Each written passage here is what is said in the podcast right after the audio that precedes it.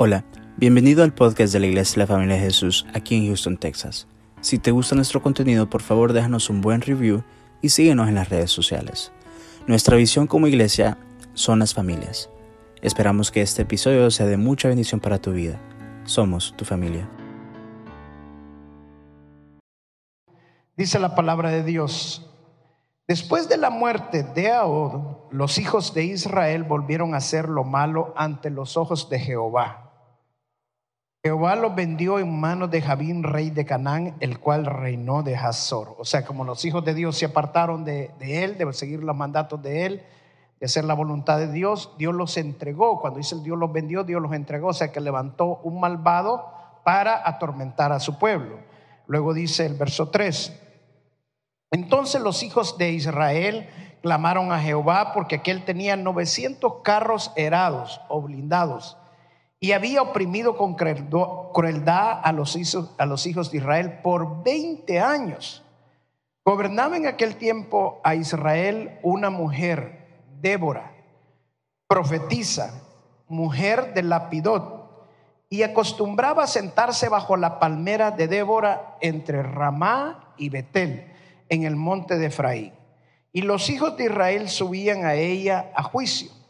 Y ella envió a llamar a Barak, hijo de Abinoam, de Sedes de Neftalí, y le dijo, ¿no te ha mandado Jehová Dios de Israel diciendo, ve, junta a tu gente en el monte de Tabor y toma contigo diez mil hombres de la tribu Neftalí, de la tribu de Sabuelón, y yo atraeré hacia ti al arroyo de, de Sison, a Cisara, capitán del ejército de Javí, con sus carros y su ejército, y los entregaré en tus manos. Fíjese, Débora no le dijo, Dios dice, Dios le dijo, Dios te declaró esto. O sea, era una confirmación del llamado que Dios le había hecho a Barak, el cual Barak no lo había obedecido, Barak no, no había querido hacerlo. No sé si por miedo o por qué, pero no lo, no lo quería hacer. Pero Débora, que era una profetisa, le dijo, Dios ya te dijo esto, que te levantes con diez mil hombres y te enfrentes a estos, a estos hombres. Luego dice el verso 8, Barak le respondió, si tú fueres conmigo, yo iré, pero si no fueres conmigo, no iré. Imagine qué clase de hombre era este.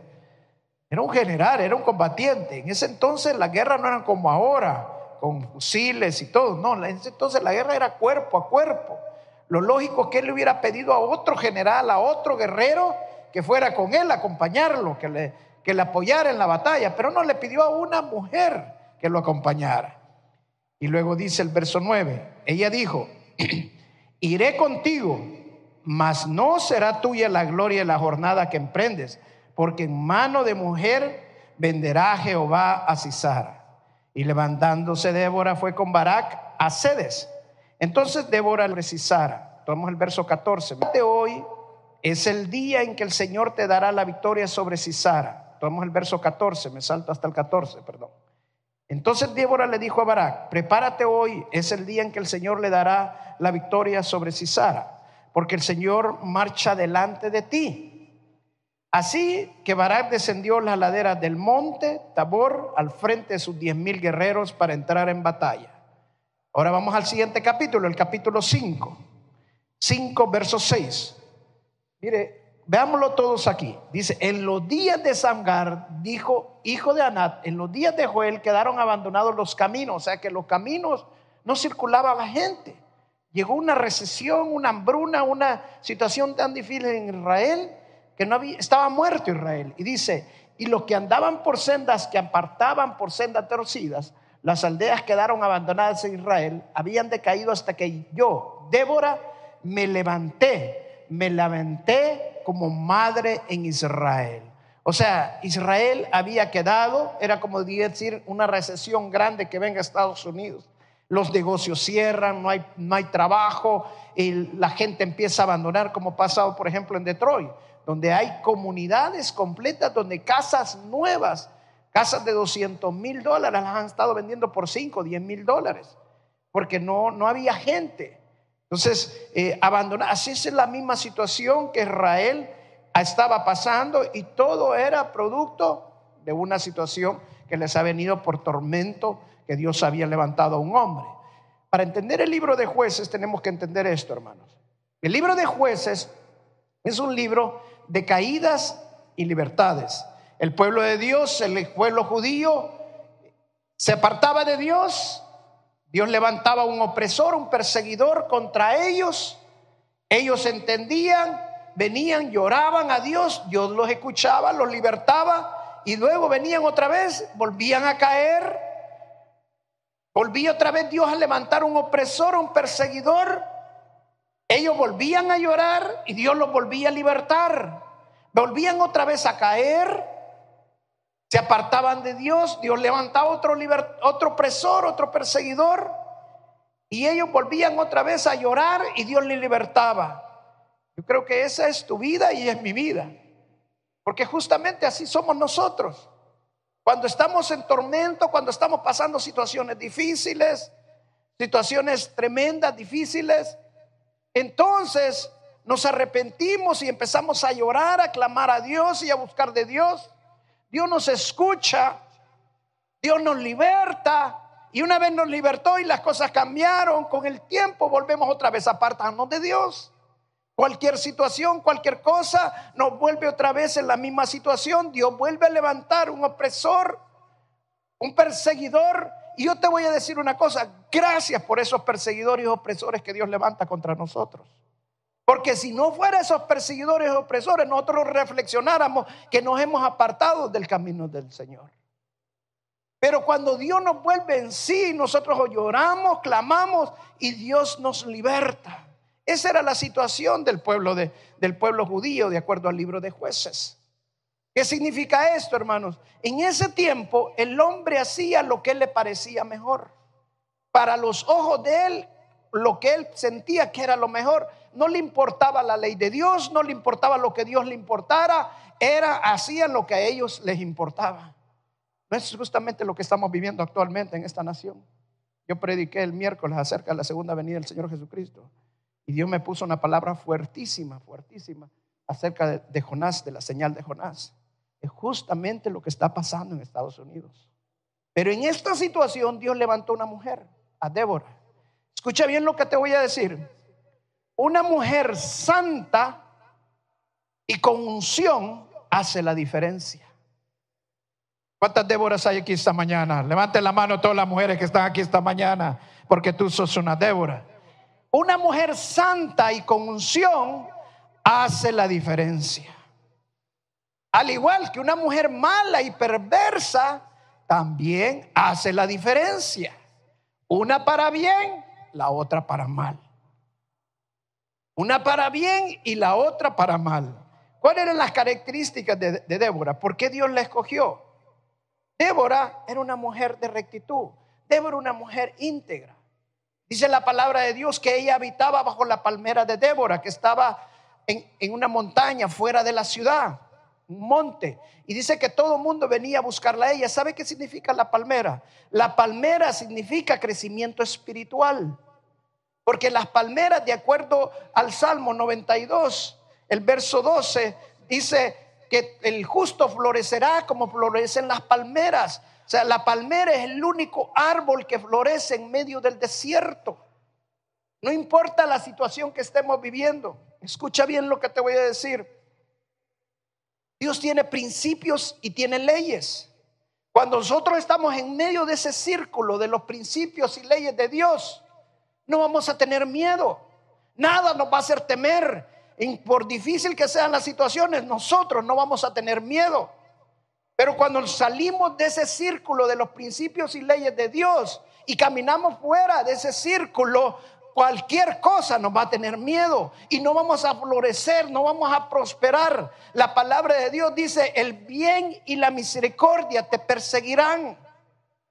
Pero cuando nosotros nos salimos del círculo de los principios y leyes de Dios y estamos fuera de ese círculo, nada pueblo judío. Pero cuando cosas nos van mal, exactamente como lo que acabo de decir que le pasó al pueblo judío. Pero cuando regresamos al círculo de Dios, el bien y la misericordia nos persiguen. Débora era una mujer con rectitud, una mujer íntegra, una mujer en santidad, una mujer con unción. Por eso Dios le levantó, porque los hombres estaban haciendo lo que ellos querían. Y Dios levanta a Débora para demostrar que Dios humilla a lo fuerte, a lo sabio de este mundo, con lo vil de este mundo, con lo débil de este mundo.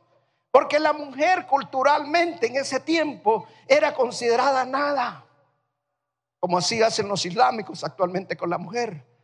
Pero Dios levanta a esta mujer en medio de esa cultura.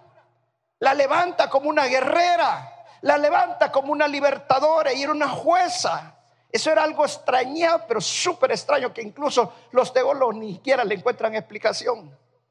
Como Dios levanta una jueza en medio de un pueblo, en medio de una cultura que iba contrario a todos los principios que ellos creían y habían sido educados.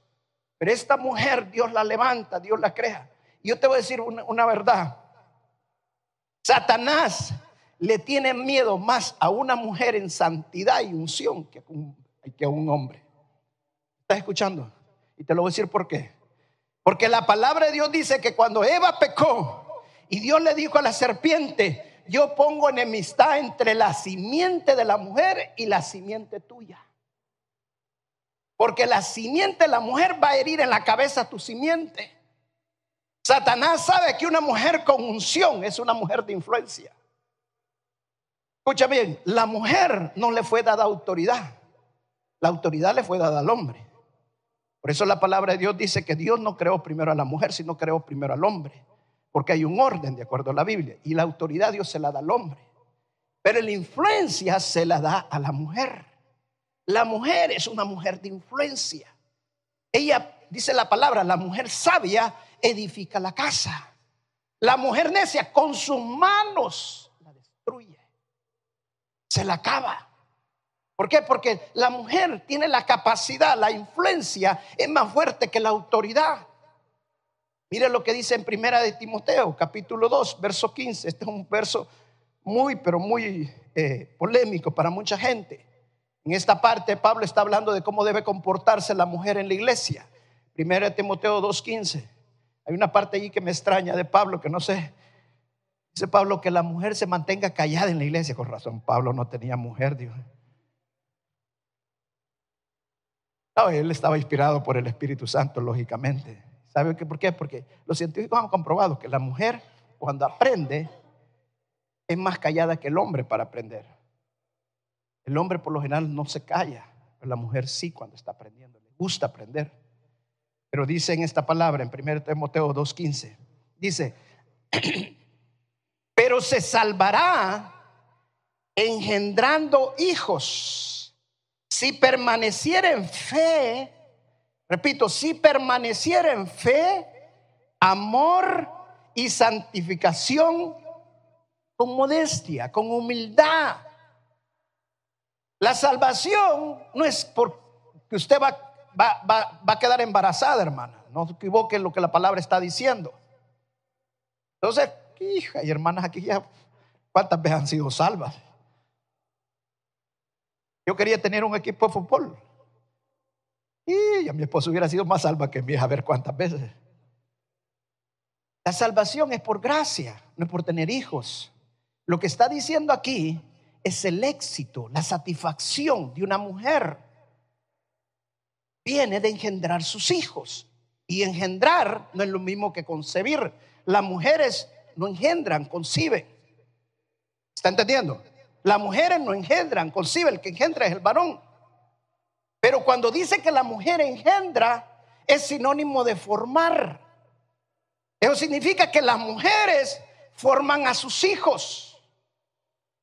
Las mujeres conciben, pero cuando ellas crían, están engendrando. Por eso la madre engendró cinco hijos. Así lo dice la Biblia. Cuando dice engendrar, está diciendo que formó. Así como la madre de Timoteo y la abuela de Timoteo engendraron a Timoteo, o sea, lo formaron a Timoteo. Pero mire qué dice la palabra, si va a tener éxito en formar a sus hijos, si se mantiene, si se mantiene en amor y santificación y con modestia. Hermano, una mujer en santidad y unción hace la diferencia.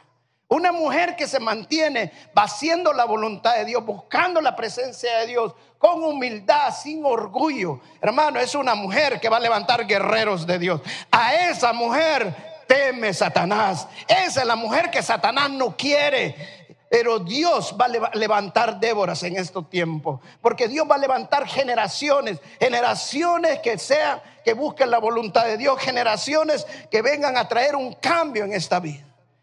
Así como Débora dijo, yo me levanto, así las Déboras de esta iglesia tienen que levantarse esta mañana y decir, yo voy a ser de influencia santa para mi hijo. Amén. Débora significa abeja. Estaba leyendo, viendo unos documentales de las abejas.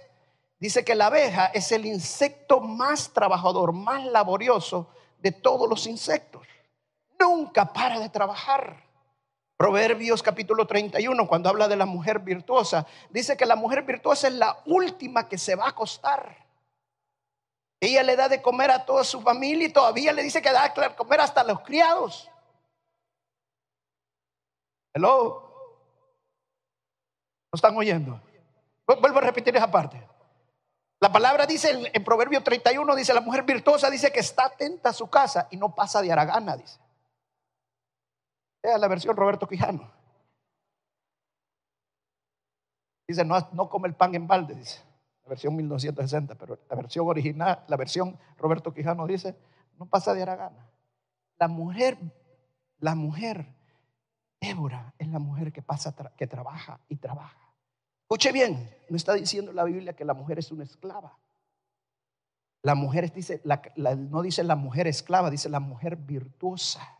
Significa que la mujer que se satisface con su familia, que es una mujer en santidad, que es una mujer en unción, es una mujer que no para de trabajar, es una mujer que está trabajando, una mujer que aunque tenga que ir a trabajar al McDonald's, a que tenga que ir a trabajar a cualquier, a cualquier lugar, ella cuando llega a su casa llega a atender a su familia, porque lo hace con gozo, lo hace con satisfacción, porque sabe que ella está levantando, está formando siervos del Dios viviente.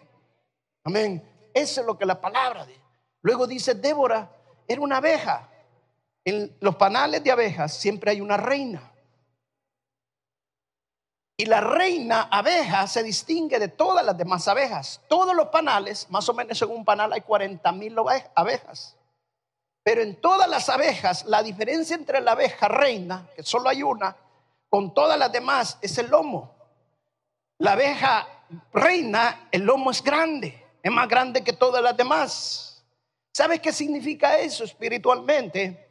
Que la reina madre absorbe todo lo negativo que viene contra su casa. Cualquier comentario malo que venga contra su casa, cualquier comentario equivocado que haya contra su casa. Mira, cuando la palabra, cuando dice la Biblia Débora y Barak fueron a pelear juntos esta guerra, está tipificando un matrimonio que están juntos peleando la buena batalla de la fe. En la Biblia hay matrimonios tipificados que son matrimonios de Dios, pero también así hay matrimonios que no son de Dios, como el caso de Jezabel con Acán.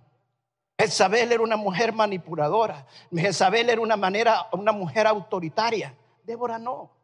Débora no le quiere quitar el puesto a su marido. Débora no quiere ocupar el puesto de un hombre. Débora es una mujer que se somete a su esposo. Débora es una mujer que pelea la buena batalla de la fe, que cuando critican a su esposo absorbe esos problemas. Débora es aquella mujer que cuando tuvo un pleito con su suegra y llega a su esposo, le dice, ay, qué preciosa es tu, tu, tu mamá. La quiero a tu mamá. Jezabel no, Jezabel le inmediatamente ya no me traigas a tu mamá acá. No la quiero ver, pero ni en pintura. Hermano, las Déboras absorben. Mire, yo comentaba esta, anécdota en una ocasión.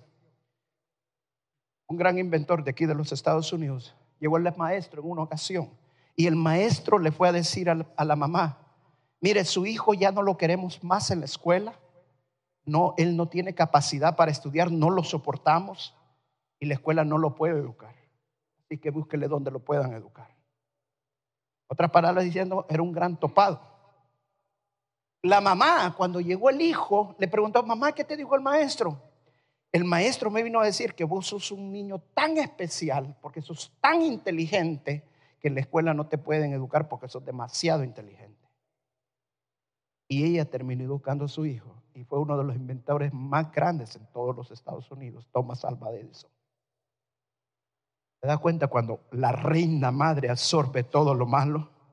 La reina madre es una mujer, es una Débora que Satanás está temiendo porque es una mujer en santidad, una mujer que se levanta a proteger a su familia, a cuidar su familia, amén, con autoridad. Débora y Barak retipifican el matrimonio que está buscando de Dios. Isabel y Acán tipifican el matrimonio que está apartado de la voluntad de Dios. El matrimonio en que la autoridad la tiene la mujer y no la tiene el hombre. Pero Débora y Barak tipifican la mujer motivadora, la mujer que está detrás de su marido alentándolo. Dice que Débora fue a pelear la batalla con Barak, pero ella no estuvo al frente de batalla. Ella lo que fue fue a motivar a Barak y diciéndole, vamos Barak, Dios te ha levantado, Dios te ha dado un buen ejército y Él va a ir delante de ti. ¿Sabe qué estaba diciéndole en otras palabras, Débora? Aunque vengan 900 carros contra ti, Dios está de tu lado. Y si Dios está contigo, ¿quién contra ti, Barak? Tú eres invencible. Tú vas a derrotar esos carros porque Dios está contigo. Esas son las Déboras que se tienen que levantar. Y esas son las Déboras de la familia de Jesús que siempre están motivando a su esposo. Aunque las situaciones se pongan difíciles, no hay trabajo, nos quedamos muchas veces en situaciones difíciles, empieza a motivarlo. No te preocupes, marido, el Señor está con nosotros, Él es nuestro proveedor y Él nos va a dar otro trabajo. Y olvídele al Señor porque el Señor te ha dado las habilidades, te ha dado la capacidad para hacer muchas cosas. El otro día platicaba con unos hermanos y me decían, es que no sé si tengo capacidad para hacer eso. Hermano, cuando tú crees en un Dios poderoso, el que está con nosotros, Él nos capacita, Él nos habilita para cualquier cosa. Tú tienes que decirle a tu esposo, tú tienes que decirles a tus hijos, tú eres hijo de un gran Dios viviente. Hijo, no te preocupes, estudia para el examen, confía en el Señor y el Señor te va a dar la inteligencia, te va a dar la sabiduría para que salgas excelentemente en ese examen. Pero la Jezabel no. La Jezabel hablan mal del padre espiritual, del pastor, de los líderes espirituales. Y empiezan a atacar y dicen, no, mira vos que estás haciendo allí. No, en ese trabajo no te quieren. Tu jefe no te quiere. Y mejor búscate otro trabajo. Todo el tiempo están inconformes. En lugar de estar motivando, en lugar de estar alentando, en lugar de darle una palabra.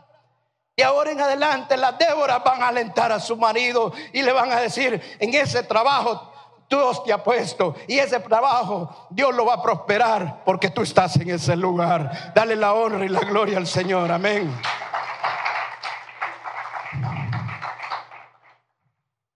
¿Sabe? Muchos piensan yo que, que Barak tenía miedo de ir a la batalla. Y pareciera que sí. Pero yo creo que fue un propósito de Dios. ¿Y sabe cuál es el propósito de Dios? Para que Dios nos mostrarnos que Barak, como tipifica el matrimonio, reconoció los talentos y los dones que, sus, que, tenía, que tenía Débora. Escuchen bien, maridos. Una de las cualidades que los maridos debemos de tener es aprender a reconocer los talentos y los dones que nuestras esposas tienen. Nuestra esposa no es un plato de segunda mano. Nuestra esposa es la princesa, la reina que Dios nos ha puesto para que nos edifique, para que nos levante, para que nos ayude en todas las cosas. Dice la palabra que es nuestra ayuda idónea. Lo que nosotros no tenemos bien, lo que nos hace falta, Dios pone esa mujer por lo que nos hace falta para que nos apoye, para que nos ayude en lo que nosotros no podemos. Si tú no puedes manejar el dinero, ¿qué haces con la cartera llena de dinero, hermano? Y reconoce que tu esposa es la que la puede manejar, que tu esposa es la que puede manejar el dinero, hermano, confía. El Señor va a hacer las cosas de una manera. Yo he aprendido, hermanos, a confiar que hay reinas, abejas. Y reina abeja no significa que, que tienen la autoridad, sino que saben influenciar a su marido. Amén. Saben influenciar a su esposo. Yo tengo una reina en la casa, mi esposa. Y hoy tengo otra reina aquí a mi madre. Y gracias por la madre que Dios me dio, porque ella me, le digo, yo soy lo que ella forjó. Ella engendró a un pastor. Y gracias a lo que mi madre hizo. Te amo, mami.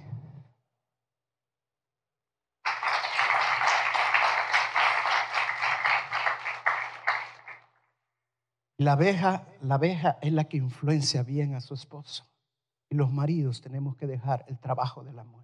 Dice la palabra que Satanás no engañó a Adán. ¿A quién engañó Satanás? A Eva. ¿Y sabe por qué Satanás no fue a engañar a Adán? Porque Adán le había dado toda la autoridad. Si cuando llegara la serpiente a decirle a Adán, mira que dice Dios, mira, hoy ya no vas a ser serpiente, vas a ser mosca él sabía que él tenía la autoridad. Pero él sabía que Eva no tenía la autoridad, pero que pues la podía, tenía la influencia.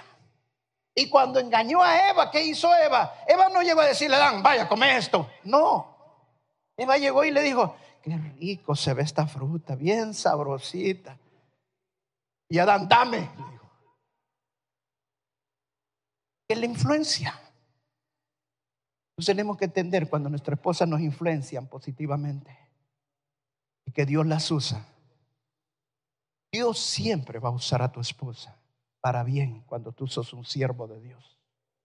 Escucha bien, Dios la va a usar. Aprende a escuchar, aprende a platicar, aprende a convencer y aprende a reconocer los atributos que Dios le ha dado a tu esposa. Amén. Débora era profetisa, dice la palabra. En la antigua China, los chinos tienen una hoja que cae que parece como que fuera una canoa, flota. Es una hoja bien fuerte. Cuando cae el agua, la, eh, hoja flota. Y los chinos le tiraban hierro a la hoja. Y una de las cosas que observaban los chinos, que cuando le tiraban el hierro encima de la hoja, la hoja empezaba a dar vueltas. Y siempre la hoja daba vueltas al mismo lado y quedaba en dirección al mismo lado. ¿Sabe que los chinos fueron los primeros en descubrir el compás, la brújula? Porque la, hoja siempre daba vuelta al mismo lado porque buscaba siempre el polo norte, donde está el, polo magnético. Así, Dios pone también dentro de cada mujer un don de discernimiento. Mi esposa le llama el sexto sentido. Ahora, yo quiero decirte una gran verdad. La mujer que vive en santificación, que vive haciendo la voluntad de Dios, que es humilde, la mujer que se somete, hermano, Dios le va a poner cosas que el marido no lo va a poder ver. Dios va a ver cosas de sus hijos que el esposo no lo va a poder ver. Y cuando la familia esté en problemas, cuando su esposo esté en problemas, la solución se la va a dar a la mujer. Porque Dios le da ese discernimiento, pero a la mujer que es santa, a la mujer que camina bajo la voluntad de Dios. Y sea cual fuera el problema, hermano, la mujer, Dios le va a dar la solución que busca. Y esas son las Déboras que se van a levantar, que cuando la familia no tenga nada que comer, que cuando la familia esté en crisis, crisis de salud, crisis económica, crisis familiar, ella se va a levantar porque dice, yo me voy a levantar como madre en esta casa, como una Débora en esta casa, porque la unción de Dios está en mi, mi vida.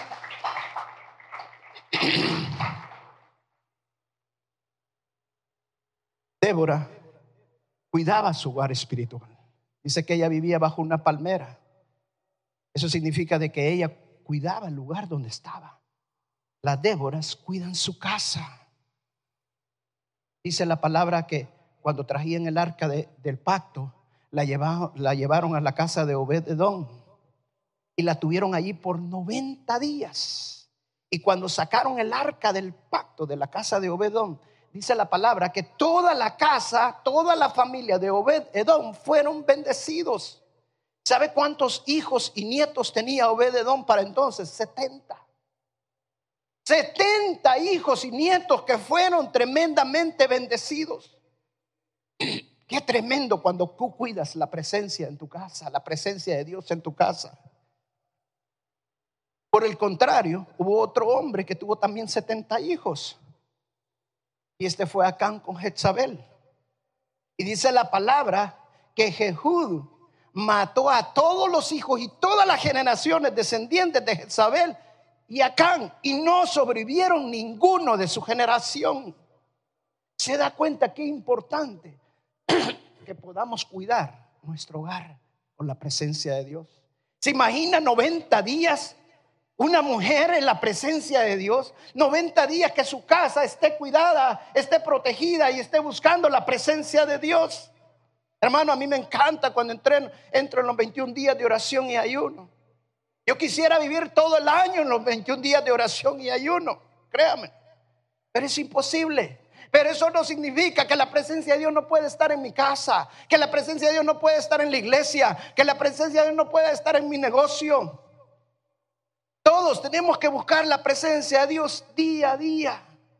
Porque si así Dios bendijo a Obedón, Dios bendice también tu familia. A los que buscan la presencia de Dios, la unción de Dios, continuamente, día a día, Dios los bendice grande y sobreabundantemente. Amén. La mujer que busca de Dios, Dios le va a poner, le va a salvar de muchos problemas.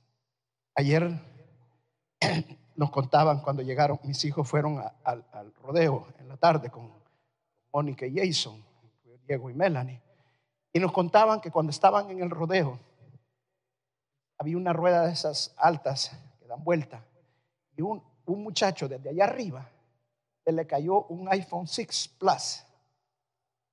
Mire cuánto cuesta.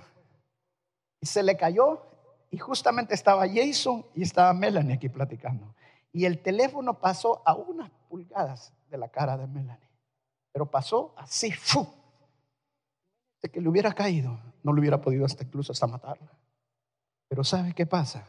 Que Dios mandó un ángel para cuidarla, para protegerla. Cuando está, está buscando la voluntad de Dios, Dios pone ángeles a cuidar a sus hijos. Dios pone ángeles a protegerlos, a su familia, a cuidarlos. Amén. Y Dios a, a protegerlos. Quiero decirte una cosa más, Débora. No importa que incluso estés sola. Fíjate, te voy a decir algo bien importante. Es la palabra que de Débora no se conocen sus descendientes, ni se conocen tampoco quiénes eran sus padres. Siempre que se menciona un hombre o una mujer en la Biblia, siempre se dice el hijo de fulano y tal, la hija de fulano y tal, pero sus padres no aparecen en la Biblia. No aparecen, ¿por qué?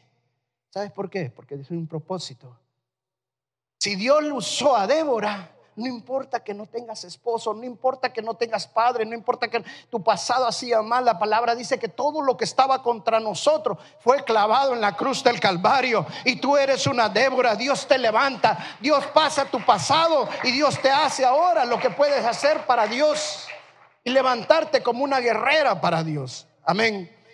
Eso es lo que Dios hace. Termino con esta parte. Dice, el verso 15. No, voy a regresar al verso. Dice, Débora, en el verso 4, gobernaba en el tiempo Israel una mujer, Débora, profetiza, mujer del lapidot. Mujer del lapidot. Significa que Débora tenía esposo. Cuando yo dije que Débora y Bará rectificaban un matrimonio, no significa que era el esposo, hablando de una tipificación, un simbolismo. Pero Lapidot era el esposo de Débora. Y Lapidot significa fuego. Y Débora, unido con Lapidot, significa antorcha. ¿Sabes qué significa eso? Que la mujer que, es santa, que quiere hacer la diferencia y levantarse, siempre está bajo la cobertura de su esposo. Y no hace las cosas sin consultarle a su esposo. En matrimonios, lo mejor que podemos hacer es que estemos de acuerdo los dos en siempre en lo que vamos a hacer. Cuando hay acuerdo, dice la palabra que estamos dos. Es mejor dos que uno solo. Uno solo puede destruir mil, pero dos pueden destruir a diez mil. O sea, dos pueden hacer más. Y si no están de acuerdo, es como que esté uno solo. Cuando el marido está de acuerdo con la esposa, él es el fuego que necesita la esposa para estar cubierta espiritualmente en lo que está haciendo. Déboras, quiero decirte esta mañana, tú sos una antorcha, tú puedes hacer la diferencia. Es importante que las mujeres hoy digan, yo quiero ser la diferencia. Quiero ser diferente. ¿Cuántas mujeres quieren esta mañana decir, yo soy diferente? ¿Cuántas mujeres quieren decirle, yo quiero hacer la diferencia esta mañana? Es importante que tú entiendas que Dios te creó para ser diferente y para hacer la diferencia. En la palabra de Dios hay una historia que dice que cuando, cuando Gedeón murió, quedaron sus hijos. Dice que tuvo 70, 72 hijos. Y dice que uno de ellos, que era hijo con una esclava, fue a la ciudad de Siquén. Y en la ciudad de Siquén, dice de que puede decirles que él quería gobernar porque era de los mismos. Y esto le hicieron caso y conspiraron y mandaron hombres junto con él para matar a todos los hijos de Gedeón para que él pudiera gobernar. Llegaron, mataron a los 70, pero huyó uno, el menor. Y el, Gedeón, eh, perdón, Abimelech, que era el, hijo, el que iba a gobernar, el que mató a los 70 hermanos, se quedó en Siquén gobernando, pero a los tres años se le rebelaron. Luego los atacó. Y dice que los de Siquén se fueron a una torre a protegerse, se subieron hasta lo más alto de la torre. Y ahí estaban protegidos, estaban esperando allá arriba. Y dice que Abimelech unió a todos sus guerreros y le empezó a traer ramas para darle fuego a la torre. Y todos llevaron ramas y le dieron fuego a la torre con mil hombres y mujeres y niños arriba, los quemaron vivos. Luego se fueron para la ciudad de Tesec. Y en la ciudad de Texac pasó lo mismo. Se fueron los que huyendo y se fueron para una torre después que pelearon. Y Abimelech quiso hacer lo mismo, empezó a reunir ramas y quemar. Pero escuche bien, cuando estaban poniendo las ramas, una mujer dijo, yo voy a hacer la diferencia. Esa mujer lanzó una piedra de molino donde estaban allá abajo y le cayó en la cabeza a Abimelech y le partió la cabeza. Y ya en lo punto que estaba muriendo Abimelech le dice a su escudero, saca tu espada y mátame para que no se diga que Abimelech fue muerto por una mujer. ¿No te, no te simboliza esto? Lo mismo que el Señor Jesucristo le dijo, lo mismo que Dios le dijo a Satanás. La simiente de la mujer va a herir en la cabeza a tu simiente. Abimelech representa al diablo. Pero esta mujer representa a la que quiere ser la diferencia, a la mujer santa que quiere influenciar a sus generaciones. Y esta mujer dijo, yo voy a hacer la diferencia. Satanás no tiene ningún derecho para destruir mi casa. Ella se levantó, ella tiró la piedra y derrotó a Satanás. Y te quiero decir una gran verdad, Satanás ya fue derrotado en la cruz del Calvario. Lo que necesitas es levantarte tú con autoridad, con poder. Y dije, yo me levanto como Débora, como Débora, pero destruyo a Satanás porque Satanás ya no tiene tiene nada que ver con mi casa. Mi casa no la vas a poder destruir, mi casa no la vas a poder quemar. Levántate esta mañana para que hagas la diferencia. Si tú quieres hacer la diferencia, Dios va a hacer la diferencia. Cree en ti. Porque Dios cree en lo que ha creado para ti. Dios te ha creado y te ha levantado para que hagas la diferencia, para que seas una mujer santa y una mujer llena de unción. Amén. Vamos a pararnos y vamos a orar y darle la honra y la gloria al Señor. Amén.